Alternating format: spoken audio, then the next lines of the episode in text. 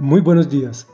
El tema de hoy se llama Regresaron conmigo y es la primera de cuatro partes en que dividimos el capítulo 8 del libro de Esdras. En contexto, el sacerdote Esdras es enviado desde Babilonia hacia Judea para que fuera a reconstruir el servicio de Dios, reconstruir el templo, la ciudad, bueno, todo.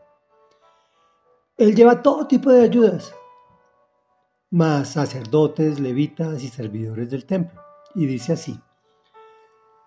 Según los registros genealógicos, esa es la lista de los jefes de familias que durante el reinado de Artajerjes regresaron conmigo a Babilonia. Lo voy a resumir.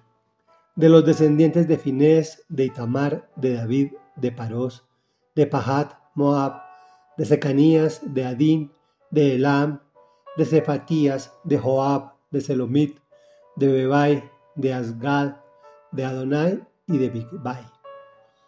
A estos jefes de familia los reuní junto al arroyo que corre hacia el río Abba y allí estuvimos acampados tres días.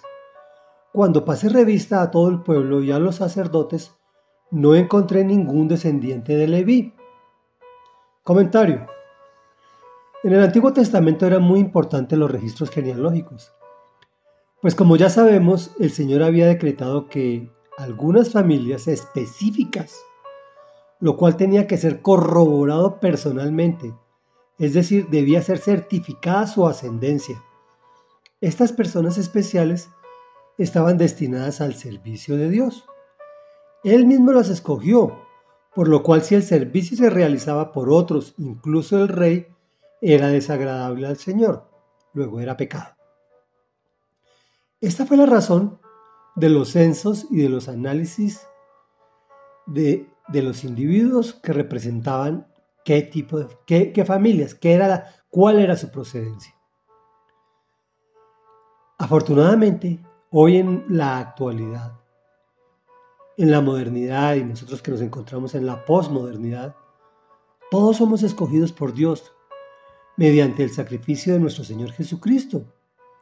Entre otras nos entregó algo que llamamos el sacerdocio universal. Es decir, que no necesitamos de intermediarios para comunicarnos con el Padre, Padre con mayúscula. Si recibes a Jesús en tu corazón y lo proclamas con tu boca como tu Señor y tu Dios, Él te envía al Espíritu Santo, que es quien te guía para hacer lo que le agrada y va conformando o transformando tu vida de forma muy positiva. Reflexión. Anteriormente se requería nacer en una familia designada. Hoy todas las familias son elegidas.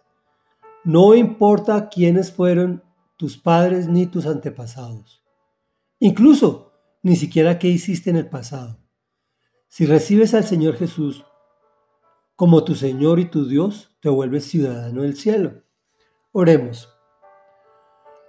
Bendito Rey Dios y Padre de la Gloria, que eres santo, santo, santo, maravilloso, poderoso, misericordioso, eterno, que habitas en los confines de los cielos, a ti acudimos porque sabemos que sin ti nada somos.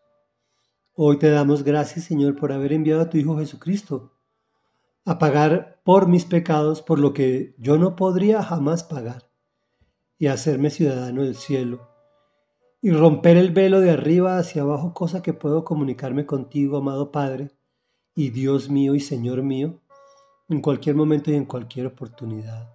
Tú estás dispuesto para mí a, todo momento. Y te agrada. Aun cuando tú lo conoces todo, te agrada que yo te hable. No entiendo por qué, pero tú así lo designaste, Señor. Muchas gracias te doy en el nombre de Jesús. Amén y amén.